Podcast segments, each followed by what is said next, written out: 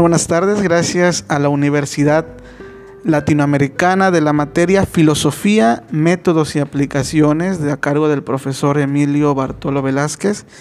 Estamos eh, con la psicóloga licenciada en psicología Silvia Carvajal, también con maestría en educación, para que nos hable acerca un poco acerca de un poco del tema sobre las identidades y qué podemos hacer nosotros como padres para surfear estos, estos terrenos que a veces pueden llegar a ser un poco imprevistos para, nosotros.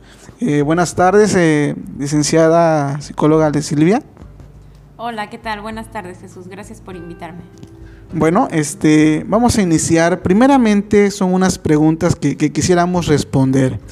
La primera es sobre qué impacto se tiene en eh, la fragilidad en el sistema de valores imperantes sobre la formación de identidad de un adolescente. ¿Qué, es lo que juega ahí eh, en papel?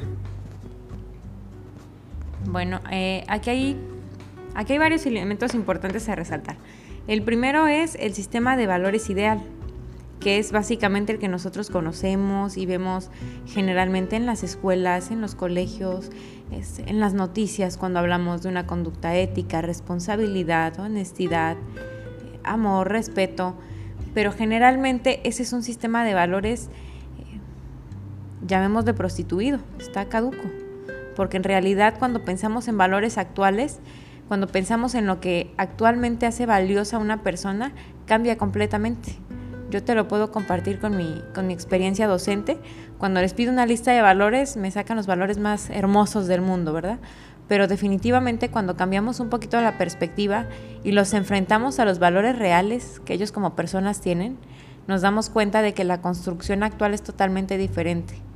¿sí? Eh, por ejemplo, ser más populares, ser más relevantes, ser económicamente más sobresalientes, son valores que actualmente resaltan más en un adolescente. Y entonces cuando hablamos de ese sistema real de valores, de ese sistema oculto pero real, nos damos cuenta de que la construcción de las identidades es muy compleja. Están construyendo identidades competitivas, totalmente adaptadas a la sociedad actual, una sociedad competitiva, arrogante, difícil. Ok, ok.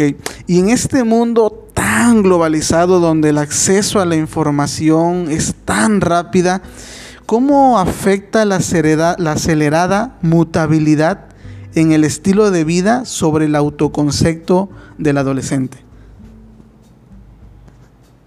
Fíjate que ahí hay un, elemento que me gustaría nombrar, que son precisamente estas, estas falsas identidades, estas identidades que nosotros eh, tomamos y no son realmente propias, sino que son parte de una identidad prestada, una identidad impuesta, eh, incluso una, una identidad, me atrevo a decir, difusa, porque reciben tanta información de tantos medios que son considerados como algo sobresaliente que lo que hacen es adaptarla y lo adoptan y lo viven y realmente creen que forma parte de ellos, pero no es algo que experimenten, porque generalmente son realidades que solo viven a través de dispositivos, que es la manera actual en la que ellos reciben la información.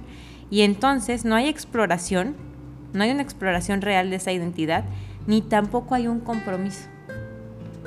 Entonces solamente están acelerando una identidad prestada. Me gustó mucho esa parte de acelerar una identidad prestada. Y precisamente fíjate que tiene mucho que ver con una tercera pregunta, que es parte de, la, de, esta materia, sobre qué influencia tiene el acceso ilimitado e inmediato a la información sobre el desarrollo del, del ser. imagínate un poquito la forma en la que viven actualmente los adolescentes, lo, frustrante que es, la, falsa realidad en la que están, en la que ven, viven, perciben, creen que conviven, creen que saben, creen que tienen, pero en realidad no tocan nada. ¿Sí? Porque ese es el acceso ilimitado que tienen. Solo verlo y solo creer que lo viven. Y yo hace unos días compartía con, mi esposo un, elemento que vi en un video y le decía, imagínate que anteriormente para tener una interacción, por ejemplo, con un artista, tenías que ir al concierto. Y chance y te tocaba hasta adelante. Pero si no, pues te quedabas con las ganas. Ellos actualmente entran a Instagram, buscan su nombre, lo siguen, pueden comentar, incluso ellos creen y tienen la garantía de que el artista lee los comentarios y con un me gusta se pueden conformar. Y entonces estamos viendo precisamente este acercamiento no real, toda esta información no real, tan ilimitada. Yo te podría decir que me encanta la idea de que sea inmediato y que sea ilimitado, pero lo cierto es que tienen la capacidad de buscar en los medios más absurdos solo para encontrar la información de verdad menos oportuna para conformarse. Se integran de una falsa expectativa de vida, se integran de una falsa realidad.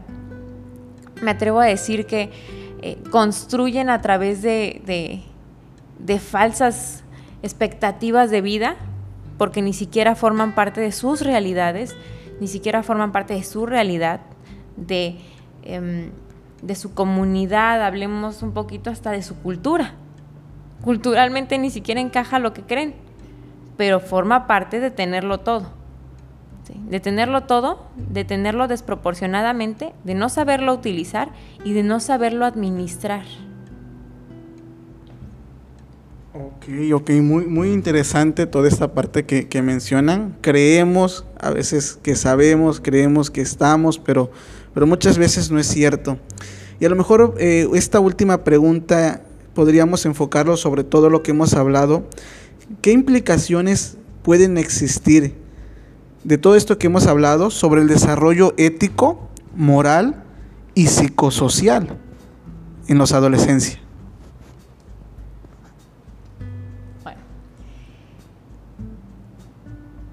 Posiblemente si hubieras hecho estas mismas preguntas hace un año, dos años, eh, yo hubiera considerado que el impacto o la respuesta habría sido regular, aceptable, pero considerando que en este momento todos nuestros adolescentes están encerrados en casa, con prácticamente nada de interacción social.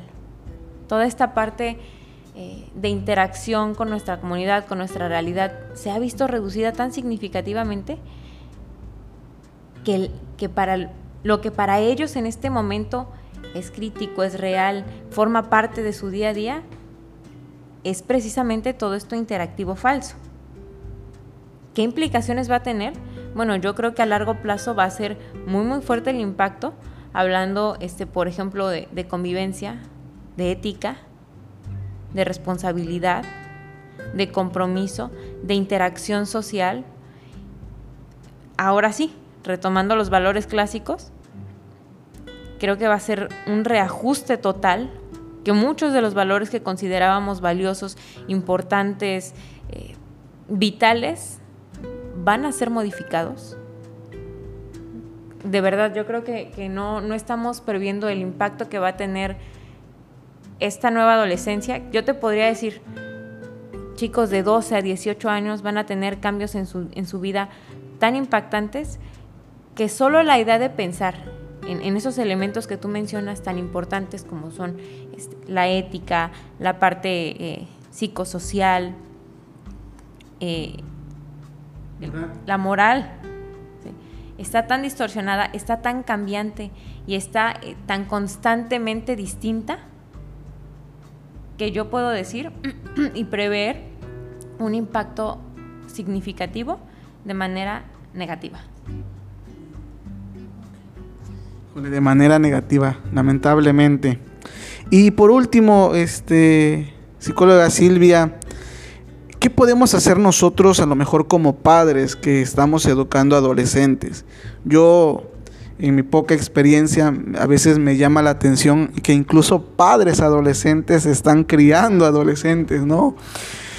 Pero, ¿qué podemos hacer a lo mejor para, para evitar esto, ¿no? Para que a lo mejor esto que es a lo mejor ya que va como un tren a toda marcha por lo, por lo que viene siendo la pandemia no nos pegue tanto o no le pegue tanto a esta generación. ¿Qué, podemos hacer o qué nos puede aconsejar desde el punto de vista eh, psicológico y también desde el punto de vista a la experiencia que, está usted teniendo en la parte de educación, ¿no?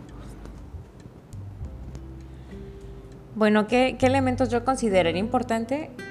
Clave, los límites y las reglas. Y te voy a decir desde qué perspectiva. Yo creo fielmente que no sirve absolutamente de nada que tú le digas al niño que no lo haga si no le explicas por qué. Y eso funciona también en el para qué. Es decir, si lo vas a hacer, ¿para qué? No nada más me sirve que me digas qué no puedo hacer. Dime qué cosas sí puedo y para qué me sirven. Dale sentido. Que ellos encuentren el sentido de hacer o no hacer las cosas y no solo que las vivan como nosotros consideramos que es lo mejor. Obviamente y de manera natural van a cometer errores, ¿sí? pero siempre tenemos que considerar que nosotros estamos ahí para apoyarles, para orientarlos, para guiarlos en ese camino. No hacer comparativas, la verdad es que nosotros no tenemos ni idea de lo que ellos están experimentando. Hacer una comparativa de en tus tiempos y en los míos ya es ridícula. Nosotros no tenemos ni idea de lo que ellos viven actualmente. No tenemos ni idea de cuántas fotos tienen que tomarse para publicar una. No sabemos al día cuántos likes necesitan para saberse apreciados. No es una realidad como la que nosotros experimentamos. Cambió totalmente y necesitamos conocer un poco de su realidad. ¿sí? Nunca la vamos a vivir como ellos, pero conocerla, híjole, nos va a abrir la puerta a realmente valorar y comprender por qué actúan de ciertas formas o por qué no actúan. Eh, creo que la parte social también va a ser un, un, punto muy, muy importante que se tiene que trabajar con los chicos. Muchos chicos ya eran introvertidos y ya estaban muy cómodos en la privacidad de su casa. Ahora con este encierro, mucho peor. Realmente necesitamos que ellos tengan interacciones reales, no nada más a través de likes y de comentarios este, y de mensajitos de WhatsApp. Necesitamos que ellos se conozcan, que ellos recuerden cuál era la interacción de verdad, el lenguaje corporal, la forma en la que nos saludamos, la forma en la que nos sentamos y nos dirigimos. Eso también va a ser muy importante. Y bueno, el último elemento yo considero que es eh, el contenido que consumen. Necesitamos hacer una revisión de los contenidos que consumen nuestros hijos. Actualmente cualquier medio de comunicación en el que tú revises está lleno de basura, está lleno de información falsa, está lleno de personas eh, orientándote a actitudes delictivas, a em, hipersexualización, a consumo ilimitado de bebidas. O sea, realmente para los jóvenes la violencia, por ejemplo, en los videojuegos, nosotros necesitamos sentarnos y conocer qué está consumiendo mi hijo, qué está consumiendo de música, qué está consumiendo en la tele, qué está consumiendo en los videojuegos, en el internet, para comprender por qué tiene las conductas actuales que tiene. Porque a eso se limita todo. ¿Cuál es la conducta actual que tiene? Una conducta encerrada, pasiva, ¿sí? una conducta este, muy poco tolerante a la frustración. Cuando nosotros entendamos que lo que consumen forma parte de cómo actúan, vamos a querer cambiar ese consumo y vamos a crear mejores adolescentes. Ok, muchísimas gracias. La verdad considero que es algo que nos aporta mucho sobre este tema, que a veces puede ser un poco devaluado porque no le prestamos atención, ya sea a nuestros hijos o jóvenes, ¿no? Y considero que todo esto nos puede ayudar a decir, oye, checa qué está, qué están, qué está haciendo, ¿no? ¿Por qué está tanto tiempo ahí en, en, la computadora, en el iPad, en su celular, y, vigila un poco, ¿no? Vigila un poco, que es nuestra responsabilidad como, como padres, el cuidado de nuestros hijos. Muchísimas gracias por este tiempo, eh, la verdad eh, espero que, que, no sea la, primera y última vez y podamos seguir eh, con sus aportaciones en este, en este espacio. Bueno, me despido, mi nombre es Fausto Medina Vergara para la Universidad Latinoamericana.